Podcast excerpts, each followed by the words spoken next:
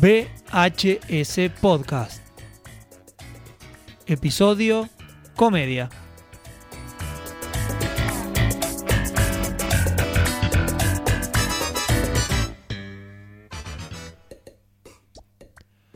Muy buenas tardes, noches, días, depende de en qué horario estén escuchando el podcast. Muy buenas noches para los que están escuchando en vivo, igual ya estaban siguiendo el programa. Eh, mi nombre es Nicolás Greco, estamos aquí para hablar de comedia directamente, de la comedia, del humor. Así que como no está Juan Ortiz, le mandamos un saludo enorme mientras estrena su serie. Eh, saludo a quien me acompaña en este día, a Nico Barrio Nuevo. Muy buenas, Nico. Hola, hola, ¿cómo están? Muy buenas tardes, noches y días para todos. Exactamente, porque no sabemos en qué momento lo estarán escuchando en Spotify o en YouTube. También saludamos a Rodri Marino, que está aquí para ver qué aporte traerá a la comedia. ¿Todo bien, Rodri? Todo bien, yo me voy a reír un montón. Muy bien. Igual vamos a estar hablando bastante del humor más que de la comedia, así que vamos a ir a, desarrollar un poquito esos temas. Vi algunos de los temas que elegiste, así que me parece que en algunas cosas puedo llegar a dar algún aporte. Muy bien, porque la música de fondo creo que ya se reconoce al toque. Sí, cuando escuché ese tema dije, no, no puede ser, Alf. Exactamente, así, así arrancamos, ¿viste? La intro, Seinfeld, seguido, Alf y ahí tenemos un poco de, música. Ahora venimos algo más argentino. De fondo tenemos a los bañeros. Eh, pero ¿Son los más locos del mundo? Que exactamente porque esa, es de esa película la música que estamos escuchando de fondo. Y hoy vamos a estar escuchando otras cosas, como por ejemplo la palabra de Adrián Lackerman y de Juan Barraza sobre la comedia, sobre el humor, sobre los Simpson, sobre las sátiras, sobre Adam Sandler, sobre el humor físico, muchos temas distintos que han tocado en las entrevistas que le hicimos durante la semana y que vamos a estar desarrollando en el programa de hoy. Nico, ¿preparado para hablar de comedia? Totalmente, totalmente. Es un tema bastante rico para hablar. Y yo también tengo ahí para hablar algo con Rodri. Tengo algo ahí que le quiero preguntar que que bueno, me parece que puede aportar algo muy, muy bueno. Muy bien, bueno, pero eh, en un ratito, en un ratito le haces la pregunta. Eh, para empezar a desarrollar, porque claro, eh, vamos a hablar de comedia, vamos a hablar del humor, y una de las primeras cosas que surge cuando uno habla de, comedia y de humor es hacer chistes. Es el chiste en sí. Ese es el tema, ¿no? Contar un chiste, eso ya es gracioso, eso ya es comedia, eso ya es humor. Y a nosotros se nos venía a la cabeza la pregunta de qué es un chiste. Eh, le voy preguntando a ustedes primero, ¿qué entienden por chiste? Rodri, ¿vos qué entendés por chiste? Bueno, en principio te diría que eh, a lo largo del tiempo han cambiado los chistes, ¿no? Hoy no sé si te da gracia chiste que alguien contó en los 60 o en los 80 o en los 90 o en los 2000, digamos, con tan poco tiempo de diferencia, digamos, las sociedades han cambiado y evolucionado su humor muchísimo. Este, lo que antes era el humor clásico de nuestros clásicos del humor, hoy están muy mal vistos, están mal considerados, digamos, porque el humor que hacían antes era burlarse de gente y eso hoy está mal visto. Así que en principio te diría que no hay una sola forma de contar un chiste porque, ya te digo, digamos, va a depender del contexto en el cual uno está contando el chiste. Muy bien. Nico, vos por chiste, ¿qué entendés?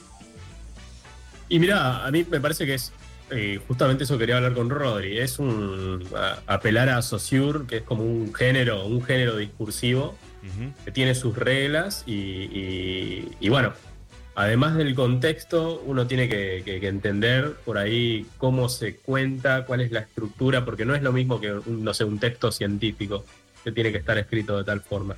El chiste tiene su estructura, tiene que tener un remate. No sé, hoy vos, Rodri, te dejo hablar, que creo que sabes más que yo. Sí, sí, sí, sí. La estructura del chiste tiene un desarrollo, digamos, un inicio, un desarrollo y la conclusión. Eh, digamos, y vos lo nombrás a Sociu y sí, sí o sí tengo que pensar, digamos, en estos juegos del lenguaje y cómo estos juegos del lenguaje se interpretan a través de la risa o que te provoquen risa.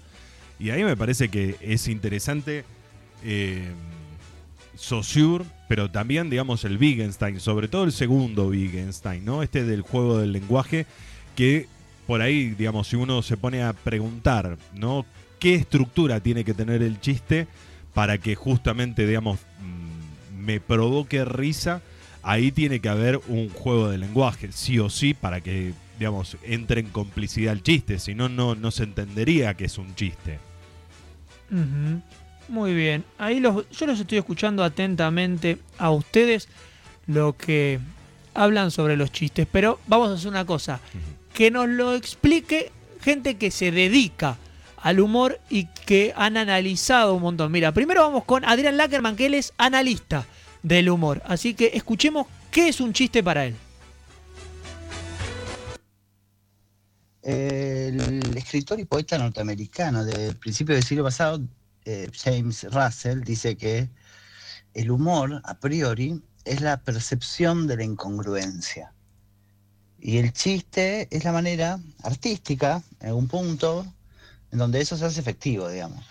En donde a través de los chistes se puede generar una cuestión artística muy profunda o algo más simple como, como una persona contándole un, un chiste a otra persona, que también en algún punto es un hecho artístico, aunque sea más chiquito, menos chiquito, es una expresión eh, compacta del humor.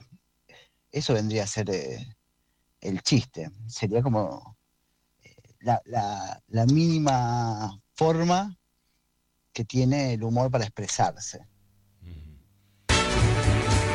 Bueno, ahí tenemos la mínima forma que tiene el humor para expresarse, ¿no? Así como el cierre de, la explicación que nos daba Adrián Lackerman sobre qué es un chiste, ¿no? Con una mirada sobre eh, un análisis, con una mirada sobre otros eh, autores que han hablado de lo que es un chiste.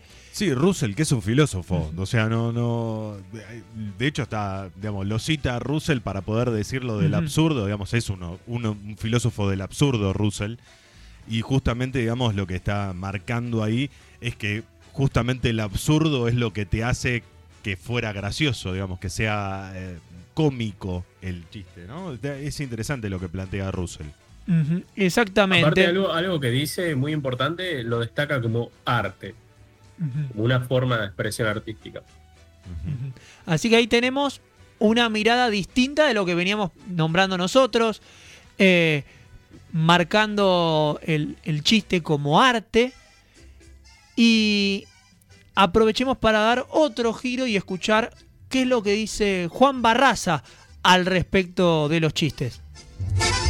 Un chiste para mí es em, una situación que sale mal. Para que haya un chiste, para que haya comedia, tiene que haber conflicto. Es decir, que los puntos de partida para escribir humor siempre son negativos. Algo tiene que salir mal algo pifiado, exagerado, absurdo, fuera de lugar, ilógico. Se rompe la lógica en el humor. Eso es lo que lo hace divertido para nosotros. Bien, ahí tenemos eh, la, mirada también de, Juan Barraza sobre los chistes, que además eh, le consultamos por qué se dedicaba a, hacer humor. Y creo que eh, esta definición que nos dio él va a complementar un poco esto que veníamos hablando de qué es un chiste. Elegí dedicarme al humor después de hacerlo de entrada no me dedicaba a eso, empecé a subirme hace unos 15 años a hacer esto y de repente se presentó la oportunidad porque la escena local ya lo permitía, había lugares para trabajar, se podía hacer eventos privados, ya esto sucedía en teatros y lo más importante para mí, que es de lo que más me gusta de este trabajo, que obviamente ahora está interrumpido por pandemia, es la posibilidad de viajar.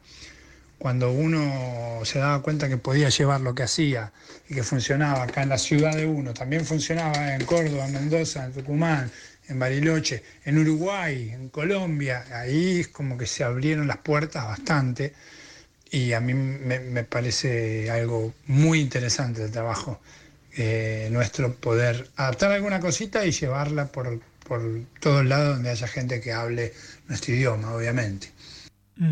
Bien, quería tomar esto también, ¿por Porque ya tenemos la mirada de ambos de lo que es el, un chiste, esto de empezar a descubrir que haces humor en un lugar y le puede empezar a gustar a gente en otros lugares. Y acá es donde nos empezamos a meter un poquito con el cine, con la televisión, porque debe ser complejo el momento de... A ver, todos creo que nos juntamos con amigos, hacemos chistes y decimos, este es re gracioso, pero claro, una cosa es ser gracioso en ese círculo.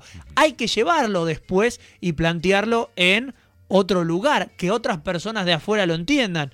Eh, por ejemplo, uno cuando hace una película cómica, hay que pensar que, claro, a vos te puede dar muchísima risa lo que estás planificando, y una vez que lo llevaste a la pantalla, la gente se siente a mirarlo y no se ría, porque era una percepción tuya. Entonces, ¿cómo trabajas el humor desde ese sentido? ¿Cómo es el momento de plantearse hacer un trabajo cómico, ¿no? En una serie o en una, en una película. Ah, no sé qué, opinión tienen ustedes al respecto.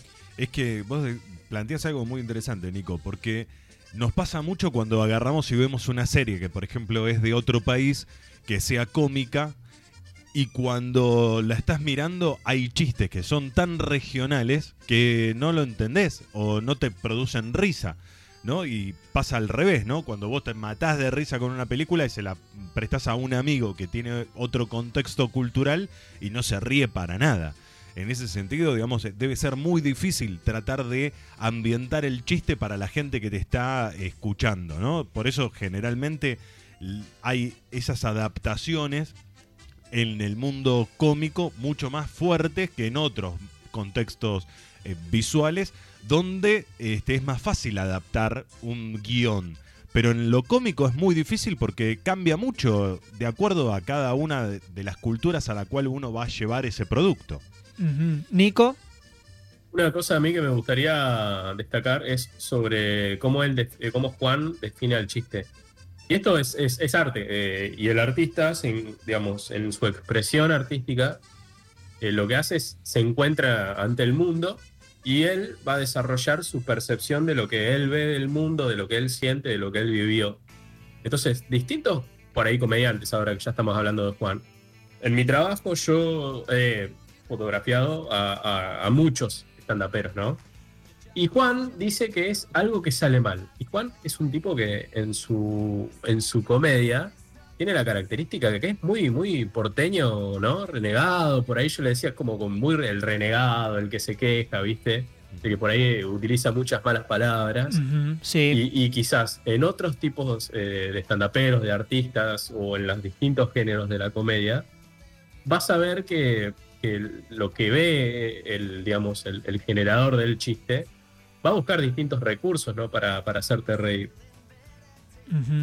Bueno, eh, uno de los, de los puntos que normalmente suele ser, lo que suele generar gracia para muchos, es esto de el, marcar los defectos, ¿no? Marcar lo que te molesta, como, marca, como decías recién que también que lo marcaba Juan, y marcar también eh, muchas veces ¿no? El, defecto de ajeno.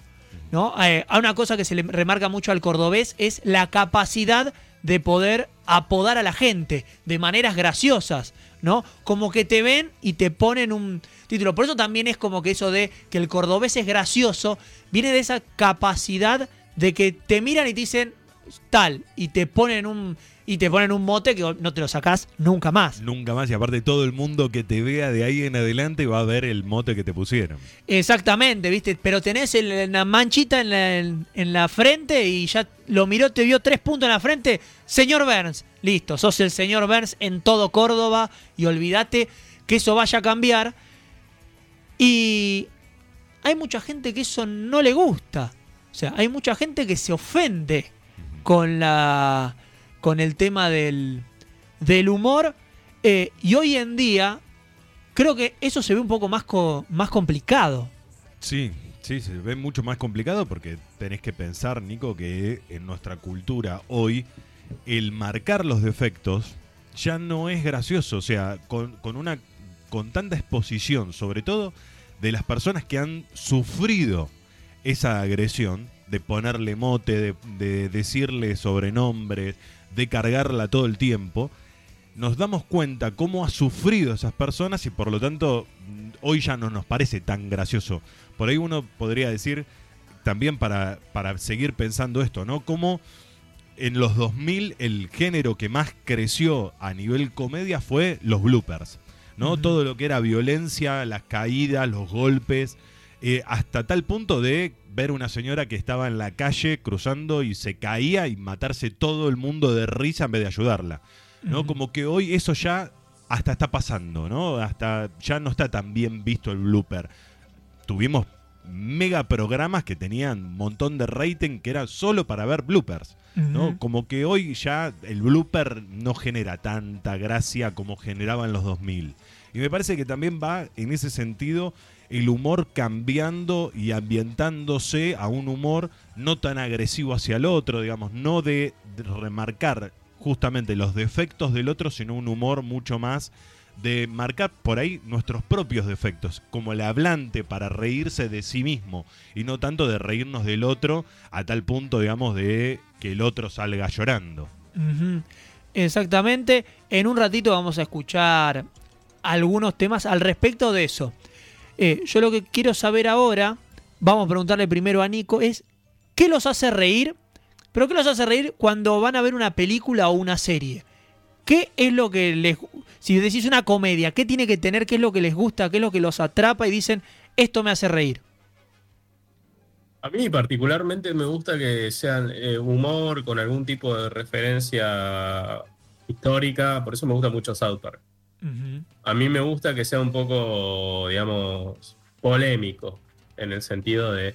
Pero polémico también en el sentido de que ataque a ciertos poderes. Por ejemplo, de los capítulos favoritos que yo tengo son South Park, son cuando bardean a la iglesia católica. O sea, la bardean de una forma muy, muy polémica al punto de que sí, te hace reír, pero también te hace pensar sobre las cosas que, digamos, esa institución hace en la vida real. Entonces, eso me, atrapa mucho. Y después tengo mis placeres culposos como Two and a Half Men, que justo hoy estaba viendo un capítulo y hoy en día no sería aceptado. Estaría súper caducado por el hecho de que es lo que justo decía Rodri recién, se estaba, digamos, el, el centro del chiste era, era, digamos, una persona, digamos, que había cambiado de sexo. Claro. Esas cosas así ya mucho no me gustan. Pero hay algunas cosas de la serie que sí que sí me gustan mucho. Bien, me estarías hablando de que eso hoy en día sería cancelado. Sí, sí, cancelado. Sí, Bueno, entonces antes de que Rodrigo nos diga qué es lo que lo hace reír, hablemos de cancelación y preguntémoselo a Adrián Lackerman.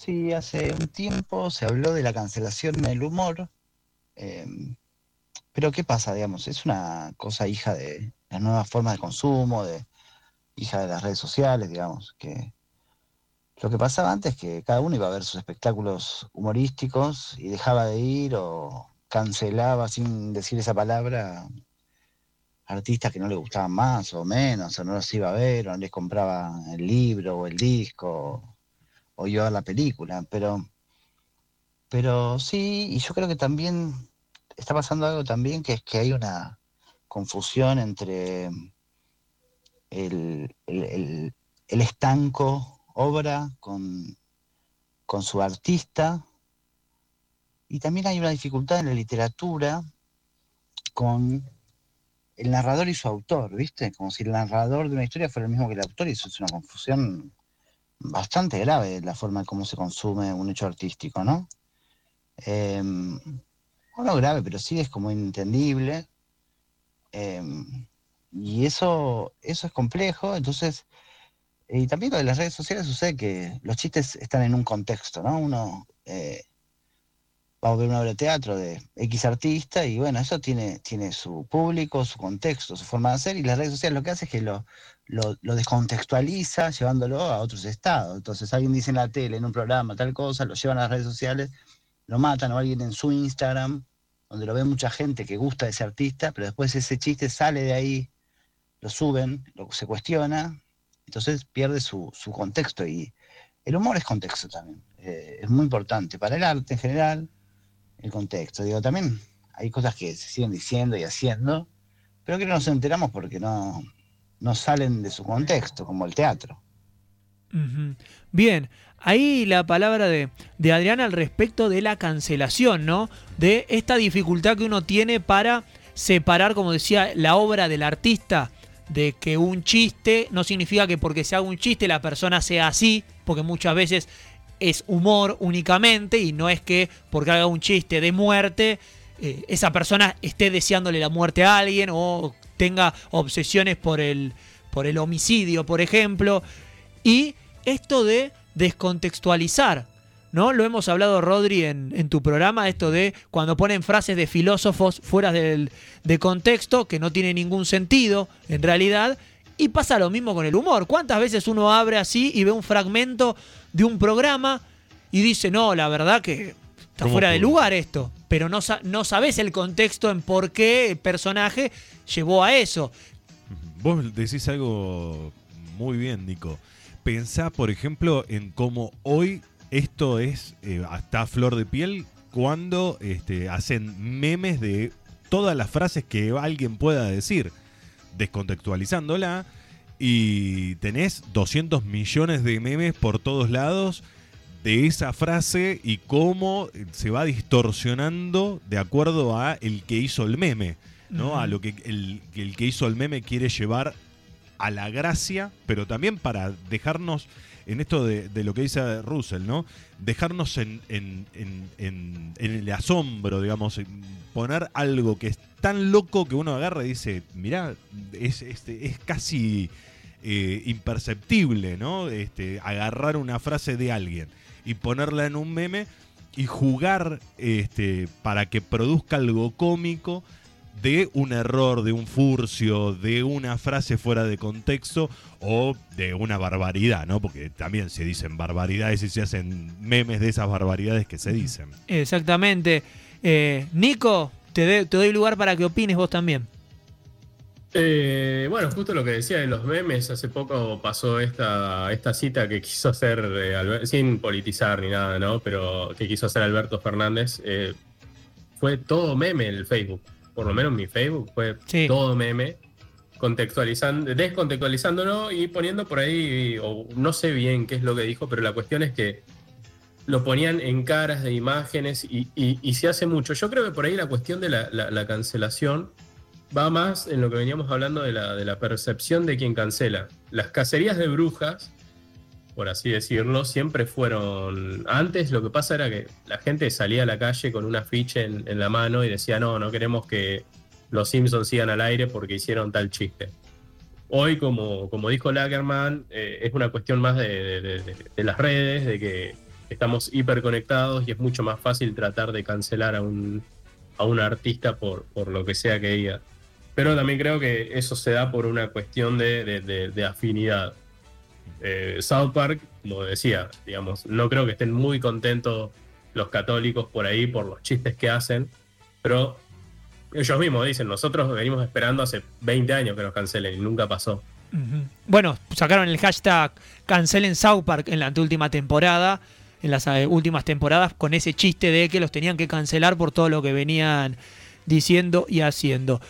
Y hablando de cancelación, la palabra de Juan Barraza sobre la cancelación.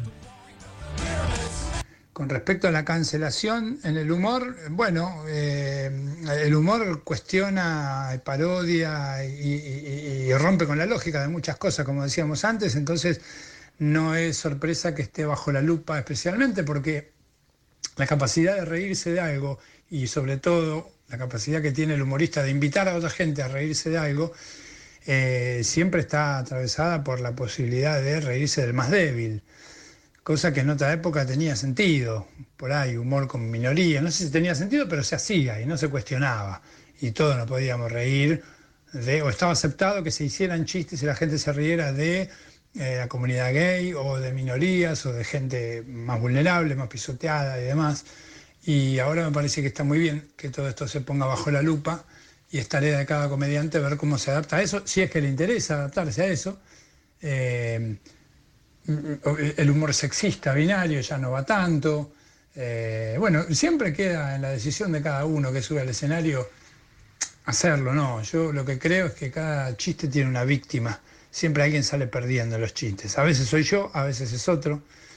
Eh, y yo decido, así como una, un novelista o un escritor de policial y de suspenso elige quién es el asesino en la novela, eh, el comediante elige quién es la víctima en cada chiste. Entonces es decisión nuestra ver quién cobra al final, a quién le pego y de quién me río. Y sobre todo de quién, a quién invito a la gente de que se ría, digamos. Bueno, ahí Juan daba su, mirada sobre la cancelación y creo que marca, marca varias cosas a tener en cuenta. Una de ellas es esto de que antes como que se veía bien pegarle al vulnerable, ¿no? Como que estaba bien, había, vos le pegabas, era gracioso, todos nos reíamos de eso, era aceptable. Y a medida que fueron pasando los años y llegando ya a esta época, es como que si le pegás a alguien es un poquito más débil que vos, y ya ahí es, es otro tema. Ya no lo estamos mirando con los mismos ojos que se veían hace 10, 15, 20, 30 años. Eh, a ver ¿Qué opinan ustedes al respecto? Eh, Nico, te doy lugar a vos primero que no estás aquí con nosotros. Bueno, eh, claro, yo de lo que dice él, bueno, concuerdo de que hoy en día cambió y es cuestión ¿no? del humorista elegir si lo sigue haciendo o no.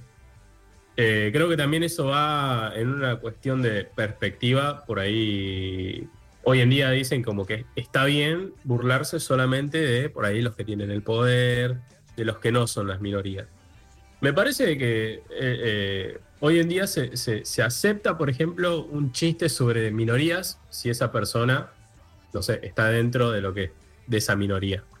Hay un video muy famoso en internet de un, es como un tipo que va a entrevistar gente en la calle, es como que trata de hacerlo gracioso y tienen un personaje que es un mexicano que está viviendo en Estados Unidos y en un momento dice, bueno, todos ustedes amarillos, marrones y negros, y justo pasan dos personas afroamericanas y lo quedan mirando. Y claro, el, conductor pone una cara de terror y como de, estar completamente incómodo, y, se arma ahí como que se nota que el mexicano está asustado. Y lo saludan y qué sé yo, porque ¿qué pasa?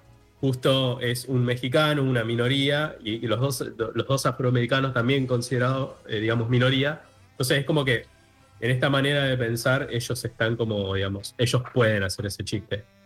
A mí particularmente me, me, agrada un poco más cuando, como, y siempre voy a estar, creo que voy a hablar, perdón, voy a hablar mucho de South Park, cuando, no sé, se bardean a, a la iglesia. Hay un montón de capítulos de eso, me parece fantástico porque también hace recordar algunas cosas que pasan en la vida real, lamentablemente. Rodri. Eh, bueno, concuerdo con lo que dice Nico. Eh, lo que sí por ahí hago hincapié es que antes era esto de nosotros que nos reímos del otro. En sentido de reírse del diferente marcando la diferencia, digamos, marcando la diferencia de que es otro. O sea, si me río de alguien que es, que tiene problemas, digamos, de eh, gordura. Entonces agarro y me río y me estoy riendo del otro que no es igual a mí. Entonces en ese sentido me parece que antes estaba muy marcado dónde estaba el otro. Hoy me da la sensación de que como el, nuestra cultura, el otro, ya está metido dentro de nosotros, cae muy mal reírse de ese. Sobre todo cuando ya no está afuera, no es otro que está lejos, sino que es un otro que está dentro de nuestro círculo. Y me da la sensación de que eso es justamente lo que está pasando ahora con eh, esta mirada de mirar eh, la diferencia como parte de la unidad de todos los que estamos acá. Entonces ahí me parece que es donde hay el quiebre entre este, de qué nos podemos reír. No nos podemos reír de alguien que está dentro de nuestro grupo. Entonces, ya ahí eh, los chistes son más como eh, regionales. ¿no? Me río de alguien que esté muy lejos o que tenga un pensamiento muy diferente al mío, pero que sí esté muy marcado esa lejanía del otro.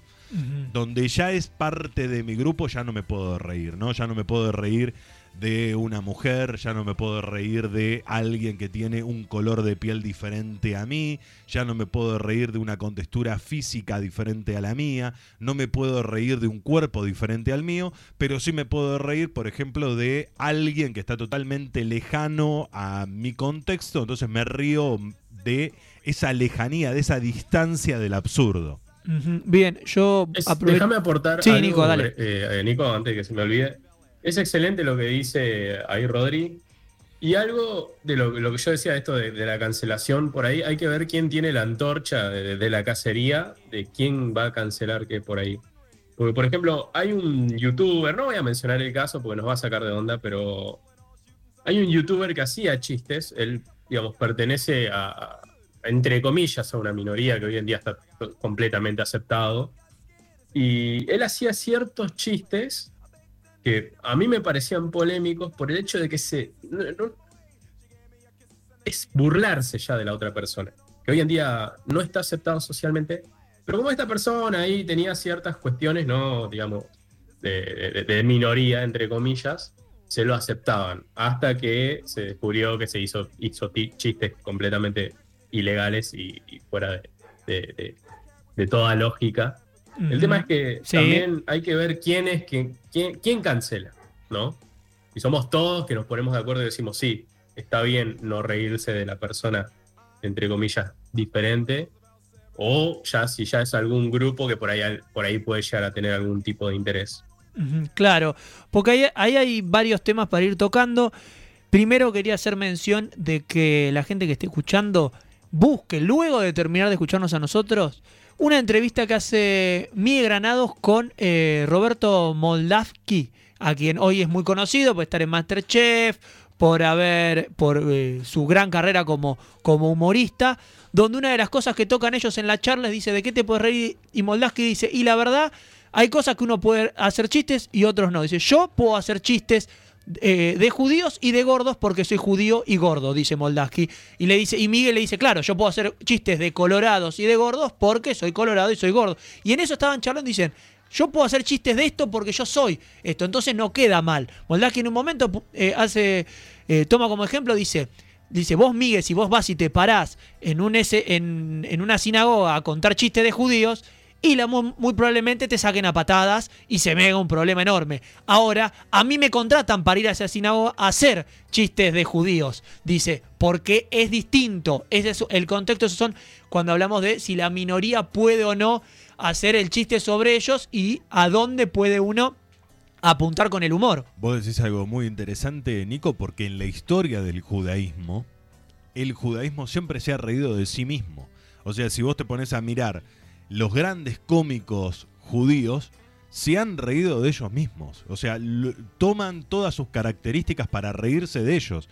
Y me parece que no se, no se da en todas las minorías esto de agarrar y reírse de su propia cultura, de sus propias costumbres, aún de esta característica, ¿no? De la ishmama, ¿no? Esta mami que este, es súper protectora, eh, que todo el tiempo te está diciendo que estás flaco y que tenés que comer más, ¿no?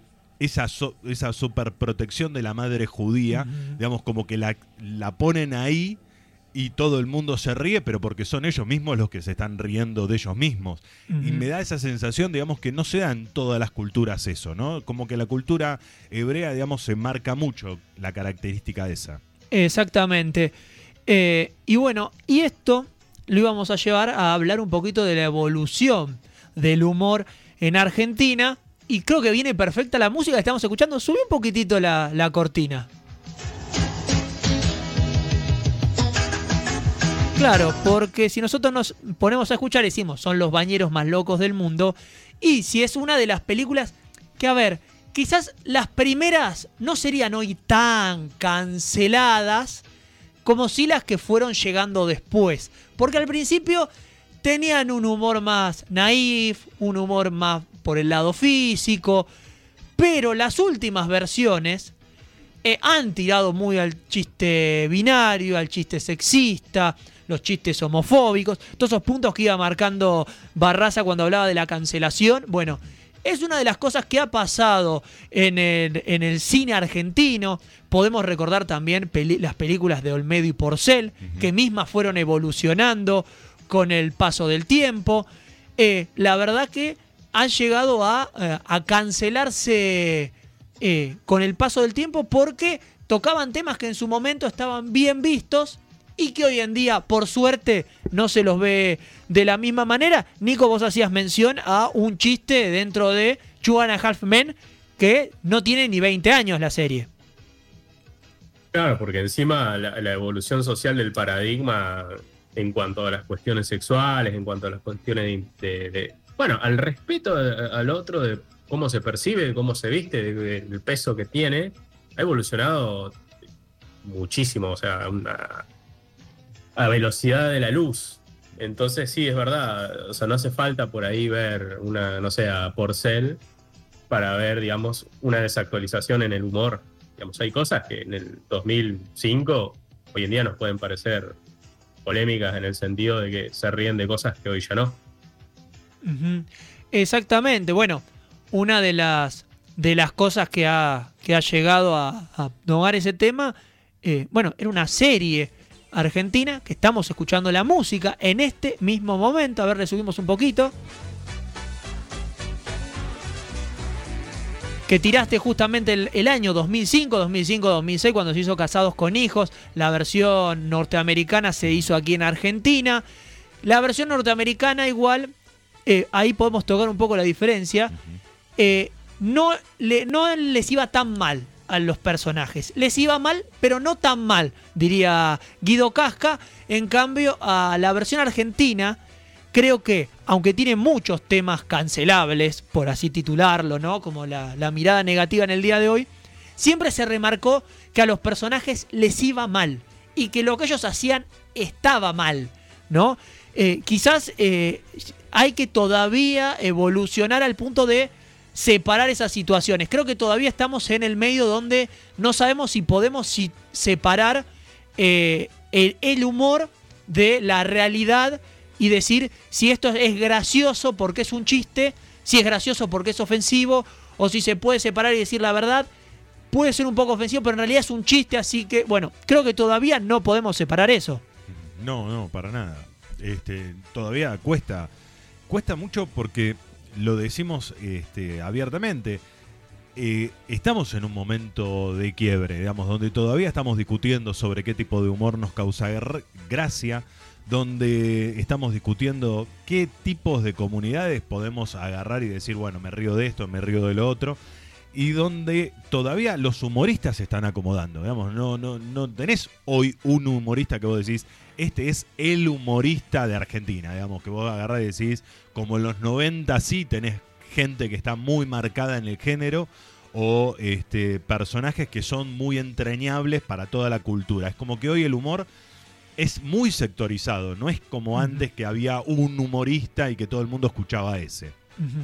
había un humor también, era como que los chistes sexuales, eh, los chistes homofóbicos, eh, los chistes eh, racistas, ¿no? Eran como el eje dentro de, su humor, entonces como todo el repertorio iba por el mismo lado, era como que se iban a destacar los que en ese estilo eran más graciosos.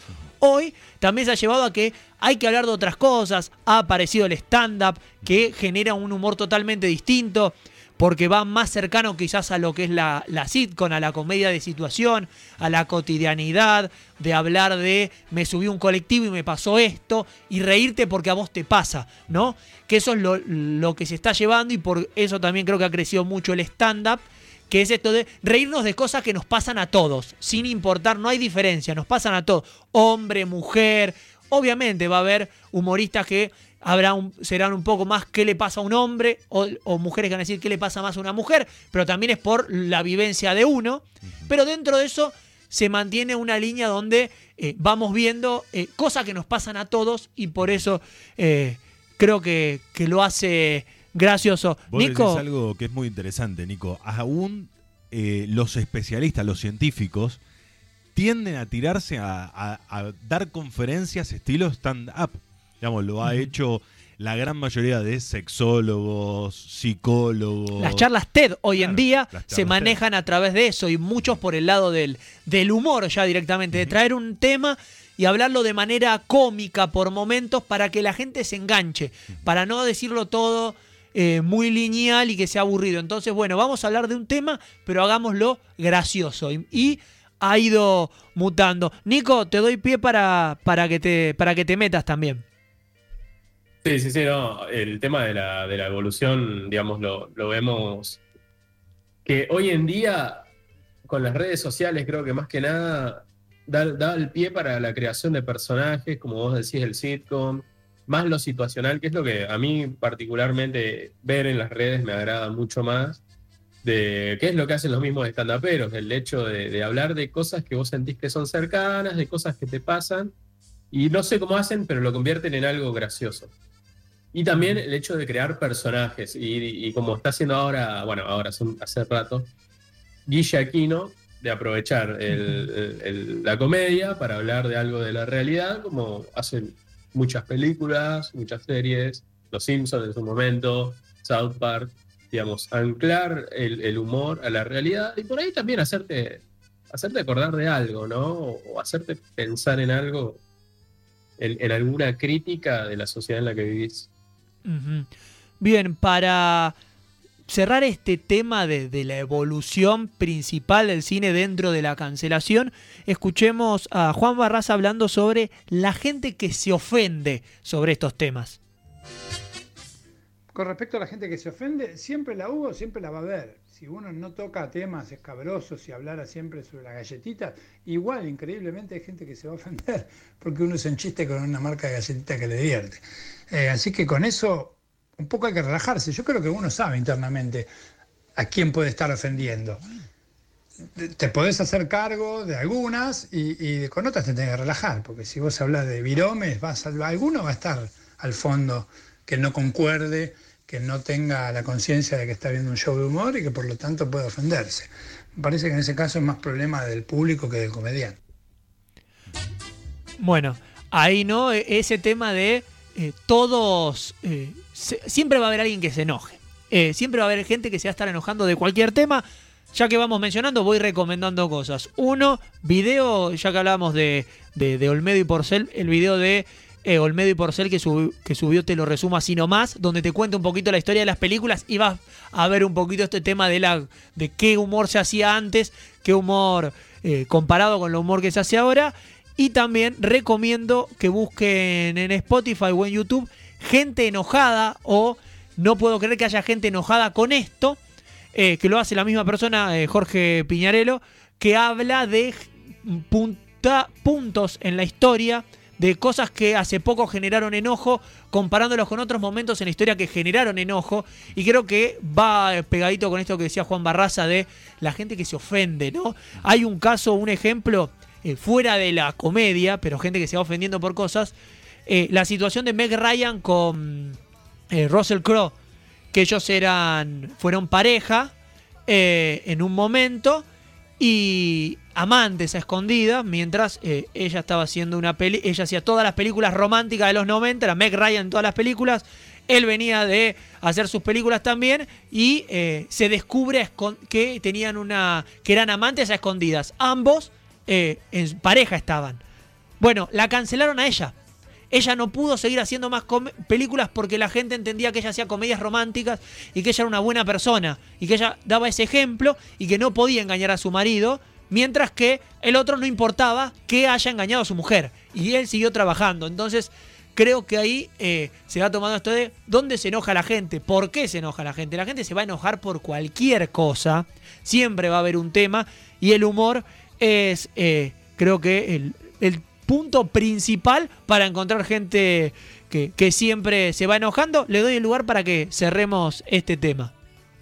Sí, yo creo que, que esto ocurre, digamos, este, no solamente desde, desde el ámbito de varón-mujer, digamos, y quiénes son los representativos de eh, tal género, digamos, porque a ver, que cancelen a una chica y al, al amante no, implica, digamos, esta cuestión de género de fondo, ¿no? Cómo todavía la sociedad norteamericana sigue castigando a la mujer que este, es rápida, es fácil, ¿no? Con, con esos adjetivos calificativos frente a la mujer, con si lo hace lo mismo un varón, es un winner, es un ganador, ¿no? Como que todavía sigue funcionando esa lógica que es recontra re perversa y que encima, digamos, sigue dejando eh, cuestiones de, de- para cortar, ¿no? Temas para cortar, como por ejemplo, ¿por qué eh, no hay una paridad, ¿no? Si estás sacando a uno, ¿por qué no sacas a los dos?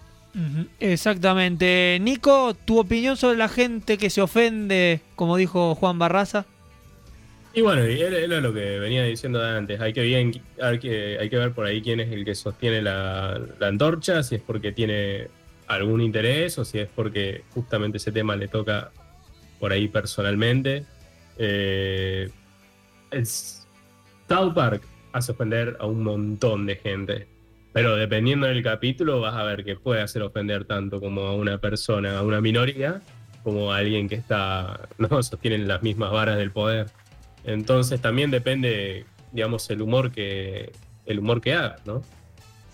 Recién lo escuchábamos a Juan Barraza hablándonos un poquito sobre la gente que se ofende. Tenemos más audios para compartirles al respecto. Así que vamos a hacer un, un repaso un poquito más rápido. Primero escuchemos a, a Juan hablándonos sobre el humor físico. A ver su análisis al respecto. Con respecto a los chistes de golpes, el humor de Hollywood, no, sé si lo encuadraría ahí. La comedia eh, en las películas mudas que hacía Buster Keaton y Chaplin en su momento se llamaba slapstick, así se lo denominaba, porque sí, generaba bueno, un poco los chiflados también, un poco tenía que ver con alguien que se golpea, que se cae, de vuelta, como siempre sucede en el humor, hay un conflicto, algo sale mal, algo no va como era planeado. Eh, la comedia física me parece muy interesante y, como actor, más allá de comediante, eh, me ha interesado mucho transitarla y formarme en comedia del arte, en clown, en bufón y en, algunas cuestiones auxiliares que hacen al, al humor en general y a la actuación. Eh, ya hablando de chistes sexuales y pedos, bueno, ahí de vuelta la decisión de cada uno. Yo con algunas cosas me río mucho y las puedo compartir en un asado con amigos, pero no las llevaría a un escenario. No sé por qué. No sé por qué. Hay cosas que a uno le queda cómodo decir frente a, un grupo grande de gente y otras no tanto. No, no- no, no tengo en claro como para puntualizar cuál sí o cuál no, pero a la hora de subirme al escenario tengo muy en claro qué cosas me interesa decir en un escenario y cuáles no. Aún cuando yo me puedo reír de esas cosas, cuando las escucho como público y se las oigo a otro comediante. Bueno, ahí Juan nos daba su explicación acerca del humor físico y el humor sexual, el humor de pedos que se manejan, ¿no? Normalmente en algunos lugares sí, en otros lugares no se pueden hacer, ¿no? Y es normal, a todos nos pasa de que hay chistes que hacemos internamente que no podemos después compartirlos eh, con todo el mundo, no, a veces porque no se entienden o a veces porque el contexto no, no amerita. Pero hay alguien que maneja mucho este tipo de humor y es Adam Sandler, que lo hemos mencionado un par de veces aquí.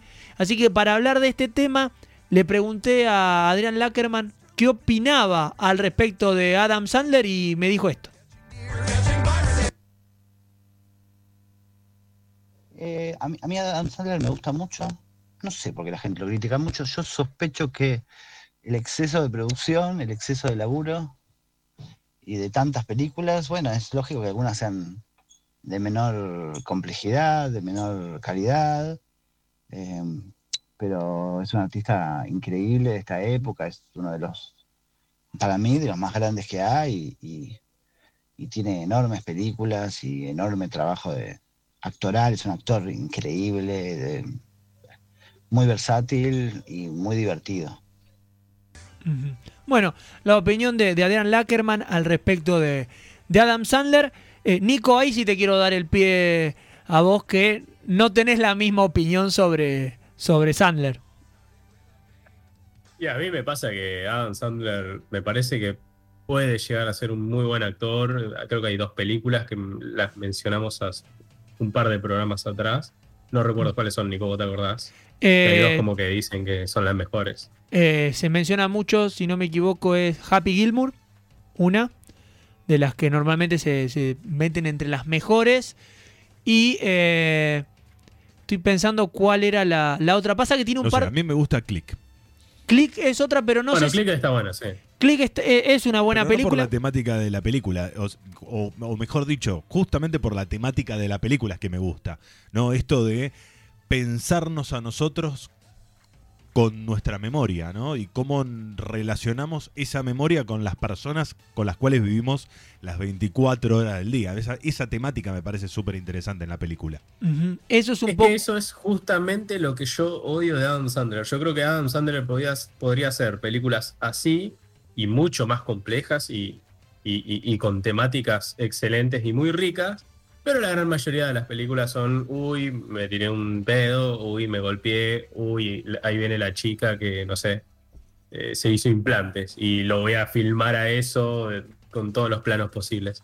Creo que ese es el problema de Adam Sandler. Por ahí, bueno, más que nada en los 90 eran chistes sexuales uno tras de otro y, y, y de él en pedo, y súper borracho y que las drogas.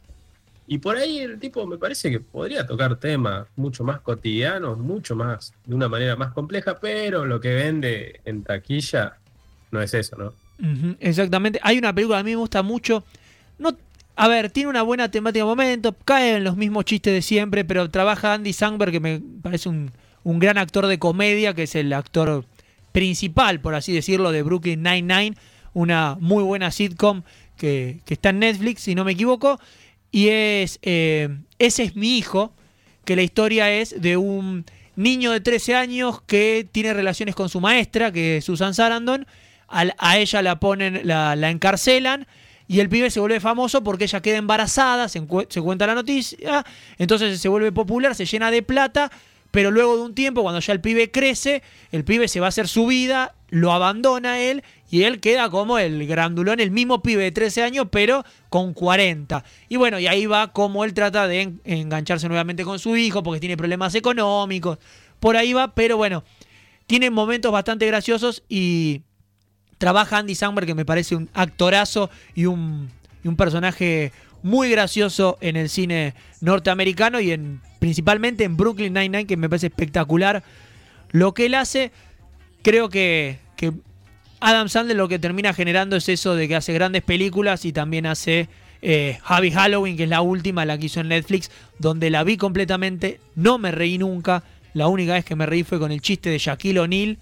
Y a los 5 segundos ya lo habían arruinado el chiste. O sea, el único chiste que me pareció gracioso lo arruinaron a los 5 segundos. Eh, nada más.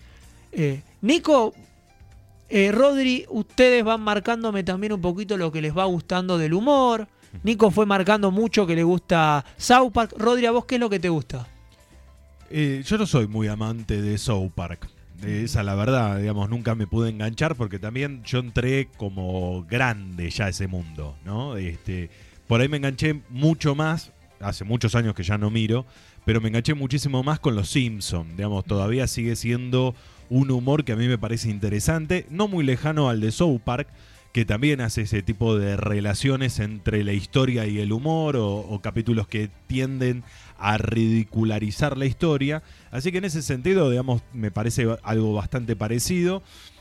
Eh, y Los Simpson tiene esa, esa ventaja por ahí que eh, me da la sensación de que eh, es la familia típico norteamericana, ¿no? Con el pensamiento típico norteamericano, riéndose de los típicos chistes norteamericanos, o sea, el típico eh, chiste de bar, este típico mujer, digamos, este conflictiva, eh, como es March, con todos sus problemas en eh, cómo resolver su violencia, ¿no? Y, y cómo tiene que quedar frente a la sociedad como madre, ¿no? Y todos los problemas que tienen los hijos. O sea, me parece que en ese sentido eh, los Simpsons siguen marcando esa tendencia de el humor más este, regional y con chistes, digamos que lo entendemos todos porque tienen que ver con la historia.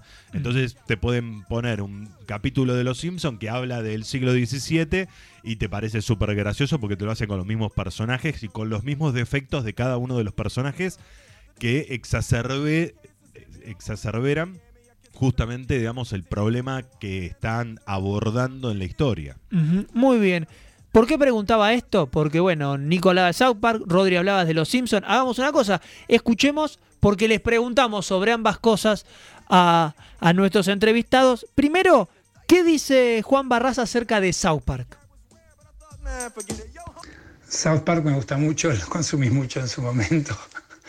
Carmen y demás. Y me gusta mucho Padre de Familia también. Me parece que pudimos ver ahí cómo algunas cuestiones del humor están presentes, algunas estructuras están presentes en el stand-up, en un sketch, en personas, en caricaturas y dibujitos como esos. Eh, me parece un, un ejemplo y, y una referencia muy interesante dentro del humor, hablando de empujar los límites y hacer humor eh, con cosas un poco más complicadas, tal vez. Muy bien, ahí Juan hablando sobre South Park. Y yo aproveché para preguntarle a Lackerman, que no es tan fanático de South Park, no lo tiene muy visto. Le pregunté directamente por la sátira, para que nos explique un poquito sobre la sátira y me dijo lo siguiente. Em, la sátira sí es, es- un género del humor, es una forma de hacer humor con la realidad eh, y con la agenda diaria también. Eh, y también hay modificaciones en eso porque eh, la tele también, por ejemplo, eh, carece de, de actualidad muchas veces porque los chistes ya se hicieron en las redes sociales. Entonces, ¿qué vas a hacer a la noche un chiste sobre, sobre algo que dijo un político cuando ya se hicieron 50.000 chistes al respecto? Em, pero sin embargo, la sátira es fundamental y, y también hay gente que se enoja con ella, pero esa es la virtud de la democracia, ¿no? Que uno pueda decir lo que quiera, hasta haciendo chistes de los cuales yo no me río o de los que yo no estaría de acuerdo. Eh, y sin embargo, lo lindo de la, de la vida democrática es que otro puede salir a decir que no le gustó. Entonces, eh, ahí es donde, donde uno tiene que estar ahí muy atento en defender las libertades, la democracia, digamos, o eh, que cualquiera pueda decir lo que quiere, sabiendo que otros pueden eh, molestarle, cuestionarlo eh, y criticarlo también. Bien, ahí teníamos eh, que era South para Juan Barraza, que en la sátira para Adrián Lackerman. Y esto también va a incluir un poquito lo que es Los Simpson, como decía Rodri. Estamos hablando de dos grandes series, eh, junto a Compadre de Familia, que fue nombrada por, por Juan Barraza. Son tres series que dentro de la sátira y la animación y la comedia para adultos se han vuelto las más populares a lo largo de, los años. Y le ha pasado a todos algo muy parecido, que es que han llegado a un punto donde empiezan a decaer, ¿no? De manera eh, humorística, como que la gente que los veía ya no se está divirtiendo de la misma manera. Y eso es algo que le pasó a los Simpson. Entonces le preguntamos a Adrián Lackerman y a Juan Barraza qué opinaban al respecto. Así que primero lo escuchamos a Adrián. No, yo no creo que los Simpsons eh, dejen de, dejaron de ser graciosos. Lo que sí creo que cambiamos nosotros y como televidentes, pero no es que cambiamos nuestra... Vamos creciendo también, ¿no? Uno no se ríe de lo mismo y la serie también fue cambiando en su ritmo, en su necesidad de, contar cosas, en su forma de producirse. Ahora tiene, visualmente se ve más linda eh, y se toma menos tiempos que antes, tiene un ritmo más acelerado. Eh, a mí me gustaban los Simpsons de cuando eran chicos, pero yo no, no, no, no creo que sean malos los de ahora tampoco. Eh, pero no son para mí. Tal vez son para otro público. Eso es lo que nos dice Adrián. Y esto es lo que Juan le respondió a Nico. Y los Simpsons no le podemos pedir que sostenga el nivel genial y maravilloso que tuvo las primeras, no sé, 20 temporadas, 10, 15, 20. Eh, es muy difícil. Sucedió con Friends también. En un momento cambiaron algunos de los guionistas, qué sé yo, y por ahí había diálogos y había líneas de argumento que no eran tan divertidas como las primeras temporadas. Yo creo que es un mérito mantenerse tanto tiempo y el mérito principal de los Simpsons es ser referencia y estar en el habla y en el consciente colectivo y en la cabeza de toda una generación, probablemente más de una generación ya. Pero es difícil encontrarte a alguien que no, que no sepa nada de los Simpsons, que no, que no reconozca una frase, un latiguillo, un personaje de ahí. Ahí teníamos lo que nos decía Adrián, lo que nos decía Juan. Nico, ahí los escuchaste. ¿Qué opinas al respecto? Eh, algo que nos faltó mencionar, eh, y lo, lo dejo ya picando, eh, no, no mencionamos nunca a Ricky Morty, que es creo que la más Sí. popular de ahora. Hoy en día es la, más, la más Eh, popular. Tiene un humor un poco a, a veces más complejo en algunas cosas por eh, el lugar en el que apunta. Es más complicado, quizás no es tan eh, coloquial en algunos puntos como las otras series. Y con respecto a los Simpsons, digamos, yo voy a ser totalmente terminal, como lo, lo dice, te lo resumo, y bueno, y, y sus entrevistados en ese video sobre los Simpsons. Para mí los Simpsons se mueren en, creo que es la temporada 11. De ahí para adelante no es los Simpsons. Porque es justamente lo que dice Juan.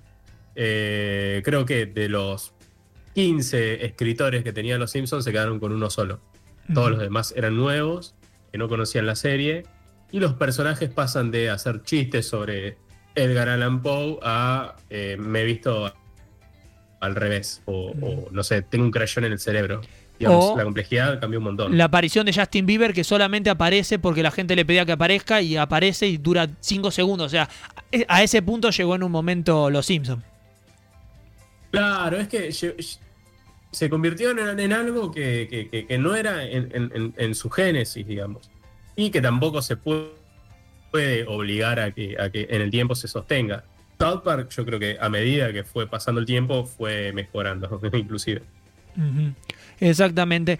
Eh, para, ir, para ir cerrando ya de a poco el programa, le pedimos a ambos eh, humoristas, eh, genios del humor, analistas de la comedia, que nos digan sus comedias, sus tipos de comedias favoritas. Eh, esto nos respondió primero Juan Barraza. ¿Qué tipo de comedia me gusta a mí? De todo un poco, ¿no? No un tipo de comedia en particular. Consumo mucho. Puedo nombrar desde lo que hace Capusotto hasta algunas películas sueltas que hacen estos flacos de Seth Rogen, todos esos flacos que hicieron ligeramente embarazada, este, super cool y esas, Pineapple Express. Puedo nombrar películas sueltas y después, bueno, bastante comedia de la que yo hago también. Consumo de eso, comediantes sueltos. Puedo tirar algunos nombres que no sean tan conocidos, tal vez, para que algún oyente eh, recoja el guante y los vaya a buscar. Dimitri Martin, Mitch Hedberg, el español Luis Piedraíta, de quien además soy amigo. Eh, hay muchos comediantes muy buenos en Latinoamérica también. Fabricio Copano de Chile, Ricardo Quevedo de Colombia. Me gustan mucho. Es muy larga la lista, muy larga la lista. Y acá en Argentina, muchísimos también.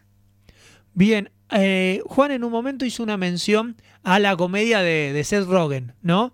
Eh, hace poquito, para la fecha que estamos haciendo el podcast, que es 12 de junio de 2021, se habían cumplido años de eh, una escena de una película de Super Cool, que es un chiste que hizo Seth Rogen, que eh, hace poquito aparte había mencionado que lo, que lo había pensado eh, cuando tenía 15 años ese chiste y que lo llevaron a cabo ahí. Y es el siguiente que vamos a escuchar en este momento. ¿Dónde rayos estabas? Casi me da un paro cardíaco. ¿Perdón? Déjame verla. ¿O te arrepentiste? No, no, miren, aquí está. ¿Qué Dámela. tal? Miren. Hawái. Ajá. Licencia de conductor de Hawái. Es difícil de rastrear, supongo. Oye, espera, ¿cambiaste tu nombre a. ¿Miclovin? ¿Sí? ¿Miclovin? ¿Qué nombre tan estúpido, Fogel? ¿Tratas de ser un cantante irlandés? No, te dejan elegir cualquier nombre cuando vas ahí. ¿Y elegiste el de McLovin? Sí, era ese o Mohammed. ¿Por qué carajos tenía que ser eso, Mohammed? ¿Por qué no elegiste un nombre común como cualquier otro? Mohammed es el nombre más común en la Tierra. A ver si te pones a leer. Fogel, ¿has conocido a alguien llamado Mohammed? ¿Y tú has conocido a alguien llamado Miklovin? No, por eso elegiste un nombre tan estúpido. Pendejo. Dame eso. Para empezar, en esta foto pareces un pederasta en potencia. Además, no tiene nombre, solo apellido, McLovin. ¿Qué? ¿Un nombre? ¿Un nombre? ¿Qué? ¿Acaso eres Seal? Fogel, esta cosa dice que tienes 25. ¿Por qué no pusiste que tenías 21, imbécil? Set, set, set. Escucha cara de nalga. Cada día van niños a la licorería con identificaciones falsas y todas dicen que tienen 21 años. Ja, ¿Cuántos chicos de 21 años creen que hay en este pueblo? A eso se le llama estrategia. Tranquilos, no se descontrolen, sí, es una identificación buena. Sí va a servir, es aceptable, sí, no está, no está tan mal. Digo, depende de ti, Fogel. Pensarán que eres otro niño con una tarjeta falsa o que eres McLovin, el donador de órganos hawaiano de 25 años. ¿Sí? Dime cuál será. Yo soy... Ah, la verdad que todavía me estoy riendo, me estoy acordando de la escena, me estoy acordando de una muy buena película que es super cool, que es muy recomendable, como las comedias que nos recomienda Adrián Lackerman. Y yo siempre le recomiendo Seinfeld, que la gente vea Seinfeld, que vea Curb Your Enthusiasm, que son las dos series de Larry David que han cambiado absolutamente la forma de hacer humor. Y, y no hay nada que se le parezca a ese nivel intertextual, eh, cultural, eh, humorístico, complejo, elaborado, eh, irónico. Es maravilloso. Muy bien, ahí teníamos la- las distintas recomendaciones de Juan Barraza, de Adrián Lackerman. Si quieren, los que estén escuchando el podcast ya en Spotify o en YouTube, retroceden un poquito y las van anotando. Curb Your Enthusiasm, eh, que estábamos usando la cortina al principio del programa. eh, se han mencionado las películas de Seth Rogen, se han mencionado Friends, se han mencionado un montón de series, un montón de películas. Hemos nosotros tirado un montón de títulos para que vayan a disfrutar. Tenemos que hacer el cierre. Podríamos seguir hablando de comedia, del humor. Yo me he divertido mucho. No sé el caso de ustedes. Nico, ¿te divertiste? Por supuesto, siempre, siempre, siempre me divierto acá. Así que justamente hablar de este tema que es tan amplio, necesitamos 25 programas porque humor en el cine, en la televisión, hay de todos los gustos y colores.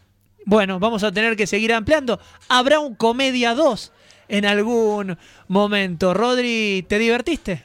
Claro, por supuesto. La pasé genial. Muy bien. Entonces, eh, divertidos, graciosos y con mucha información nueva, gracias a los dos entrevistados, eh, que agradecemos nuevamente a Adrián Lackerman y a Juan Barraza. Vayan a disfrutar de todo lo que ellos eh, hacen, porque la verdad que es espectacular en Instagram y en las distintas redes sociales.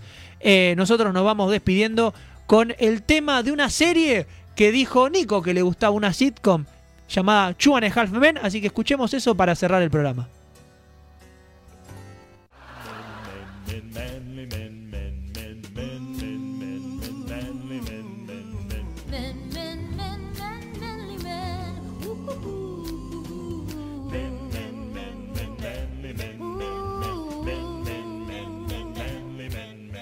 Disculpe, ¿fuego tiene?